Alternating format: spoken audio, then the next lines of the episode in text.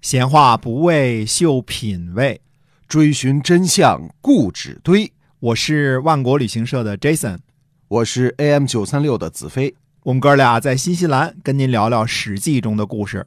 好，各位亲爱的听友，大家好，欢迎收听由新西兰万国旅行社的 Jason 为您讲的《史记》中的故事，跟您聊聊我们的这个购物平台“哎，万是国的到家”啊。嗯，从微信当中，就是您平常找人那地儿啊，哎，输入“万国到家”对就能进入到我们的公众号，点击一下“直邮中国”，就能嗯看到在中国能买到的商品啊。哎，嗯，其实大家都说进口的商品特别贵，嗯，嗯其实有时候也不能这么说啊一。直很多人有这一观念啊。啊，看哪种情况，对啊对哪种情况呢？比如说冻的商品，嗯啊那新西兰的极冻技术呢非常的好，哎零下多少多少度冻的，那嗯这样的话呢，这些商品呢，实际上它价格是非常便宜的，对，哎，你比如说，呃，我们卖这个新西兰的红石斑鱼，哎啊味道非常好啊，对肉质非常好，这个啊您要在新西兰出海钓鱼，钓到石红石斑鱼就会特别开心哎，这是特别好开心好鱼哈，哎，好东西。兆头，嗯啊，嗯，嗯，两条七百克到九百克，呃，小一公斤的鱼啊，两条只卖三十块钱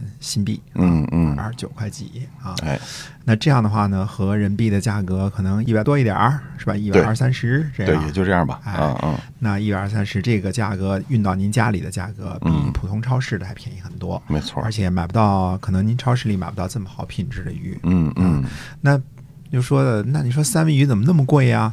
嗯和这个一条五公斤的三文鱼和这个一千多了，对吧？那怎么回事儿啊？嗯，那它这个三文鱼是钓上来之后冰鲜，直接空运坐飞机过去的，对，嗯，那它的价格就肯定是不一样没了。错儿。哎，它跟保税仓当中的这个已经冻好的这个价格是不一样的。嗯嗯，这样呢，也是大家说，其实呃，怎么说呢？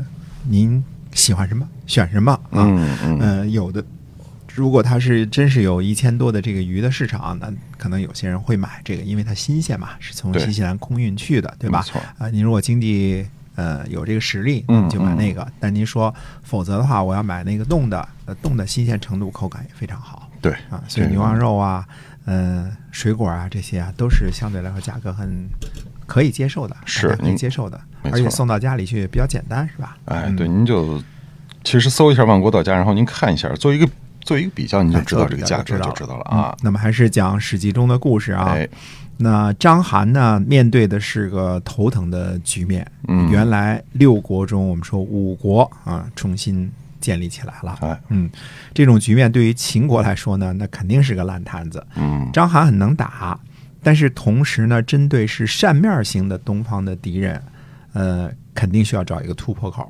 嗯呃，之前的战斗顺序上没有悬念啊，最先打击的肯定是攻入秦国的军队，对呃，不管是张三还是李四还是周文，对吧？嗯，然后是荥阳附近的敌人，一来呢是这里靠近敖仓，秦的最大的粮仓；嗯二来呢，荥阳地势呢非常的重要。嗯，那我们后来知道啊，荥阳城高一带呢成了楚汉交兵的焦点啊，哎，呃，七十多仗都是在这儿打的。没错，那在之后呢，就是去消灭陈王，因为他是张楚嘛，顶着楚嗯国的名义，而且是全国起义军的领头人和精神领袖、啊，一个号召，一个怎么说标志性的人物。哎，大家跟着他跑哈。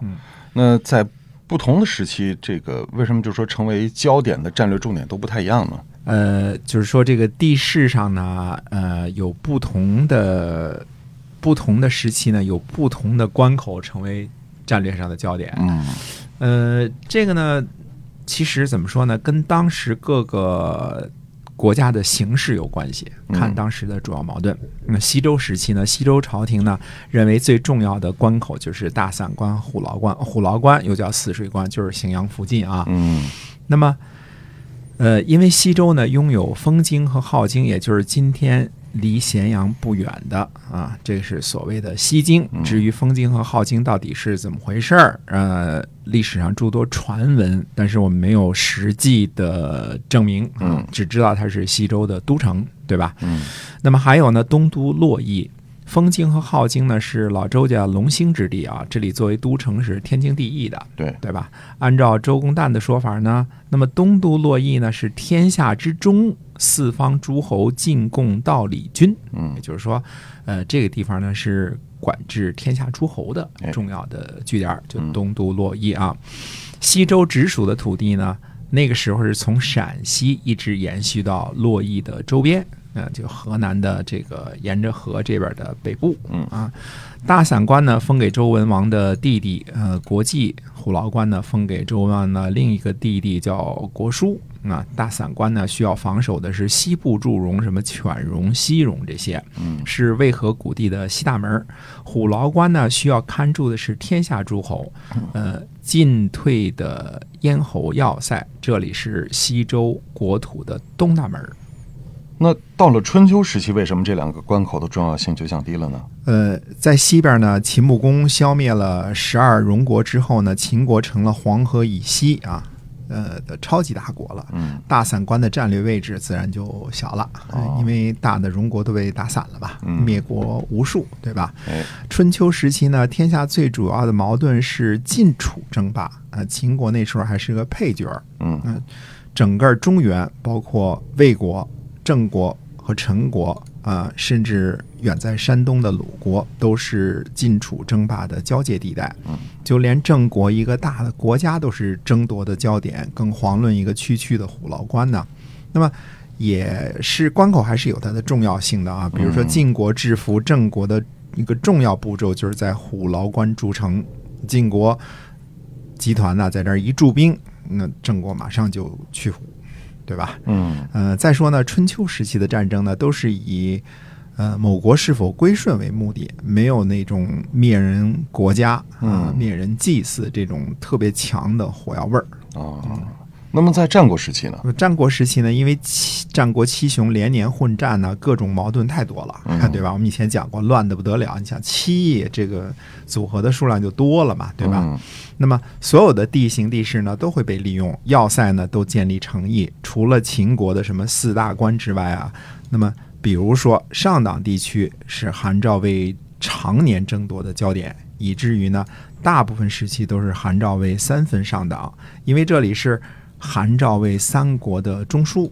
啊，韩国呢靠着上党连接南北国土，魏国呢靠着上党连接东西国土，赵国呢是北部一个长条的国家，自然不会允许韩魏从上党这个地方啊中间把赵国断为两部分，所以各种关口道路呢也都变得十分的重要了。嗯，那么从秦二世开始，为什么这里又重要了呢？呃，我们说啊，秦二世开始之后呢，我们主要讲的是楚汉战争。说白了呢，就是占有陕西、四川的汉军和东部的楚军之间的战争，对吧？大约上是这么讲啊。嗯呃，当然还有其他的线索，再加上这个敖仓的粮库的重要性啊，所以荥阳城高呢就变得十分的重要了。嗯啊，中国的地形呢，大约可以分为三个阶梯啊。这个最高的就是青藏高原，这我们对大家都知道，世界屋脊是吧？对。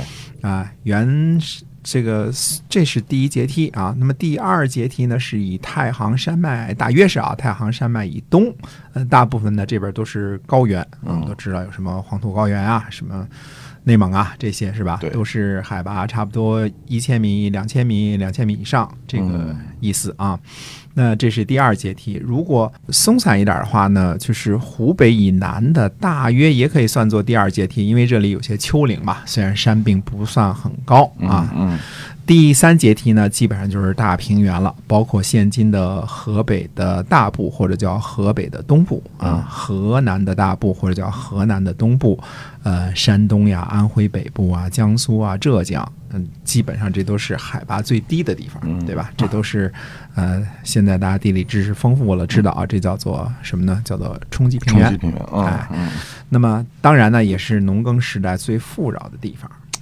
那现在章邯击败了陈王，上次说又没有去打项梁，他是不是想合纵连横一下？呃，章邯没办法合纵连横，因为嗯五个国家都是反贼， 都是秦的敌人。啊嗯呃，章邯只能想办法把五国呢一一击破。呃，我们上回说了啊，章邯这时没有去攻击项梁，因为这伙人呢势力不小啊、对当时名头呢还并没有太大。嗯那么他选中的呢是魏国，那就是周氏夺下的原来的魏国的土地，拥立这个魏舅做魏王的那个魏国是吗？嗯，是的，啊，嗯，秦二十二年呢，嗯、我们说是公元前二百零八年啊，嗯嗯章邯呢攻击魏国，于是呢，呃，魏国呢就向齐国和楚国求救。齐国呢派遣田巴领兵来救，楚国呢派遣项他来救援。虽说齐国的将领是田巴，其实主帅呢是齐王田丹本人。嗯齐楚两国的援军呢驻扎在临济城外，呃，章邯呢率领军队啊，最后是什么方式呢？叫做衔枚攻击齐楚援军。什么是贤美？衔枚啊，就是在士兵嘴里绑根木棍儿啊啊，叼着个木棍儿就叫衔枚啊。啊，哎他为什么要选贤美呢？衔枚呢，就是要禁止士兵说话，发出任何响动啊。嗯当然，你可以以铁的纪律来要求士兵不许出声啊，嗯嗯否则怎么怎么样打板子。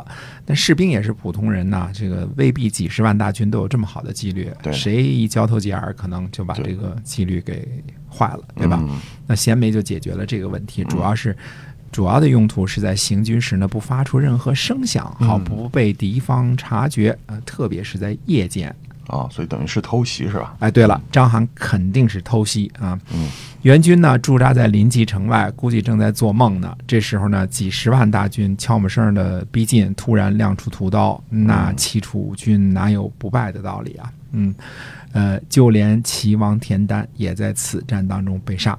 嗯这种衔枚夜戏的方式啊，这是章邯的拿手好戏啊。啊，章邯遇见弱的对手呢，就列阵出营；遇见强大的对手呢，就搞偷袭，这叫做兵无常势啊，政绩交替，确实是深通兵法的一个名将。嗯那齐国人呢，听说齐王都死了，那怎么办呢？就拥立原来啊，呃，老的六国时期齐王建的一个弟弟叫田甲，那拥立他为齐王。嗯田角呢做相，嗯、田角的弟弟田间呢为将，那就迅速又恢复了一个齐国。啊，那魏国呢？呃，临济呢，这是等于是外围的援军都被打掉了，嗯对吧？呃，章邯已经大破齐军和楚军了嘛，呃，围困临济。原来的魏国的这个公孙魏咎啊，看到大元失败啊。防守临济几乎无望，因为临济那时候也不是什么天下名城或者大城啊，嗯城墙也不高。嗯那最后呢，就提出说愿意投降，呃，条件呢是换取全城军民的性命。呃，魏咎呢投降后呢，他自己呢自焚，啊、这算是保住了这个原来魏国公孙的体面。魏咎的弟弟呢魏豹逃跑，所以这新建立的魏国就这样玩完了。是，那田丹的弟弟田荣呢，就收束败兵，退守东阿。那东阿我们现在都知道在什么地界儿啊？嗯章邯呢就率兵围追田荣。项梁呢，听说章邯紧逼田荣呢，就出兵前往救援。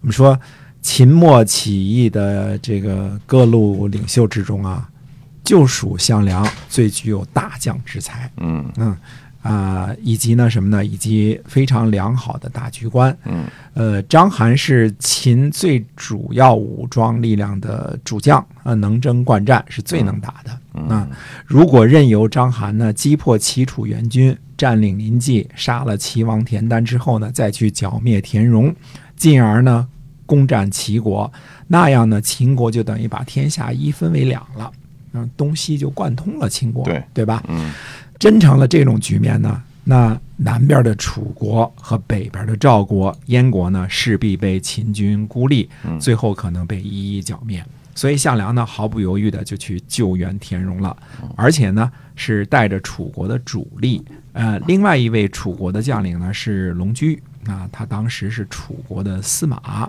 后来呢也是项羽底下啊一员能征惯战的大将。嗯呃，结果呢，项梁率领的楚军呢，在东阿大败秦军，呃打破了章邯不败的神话。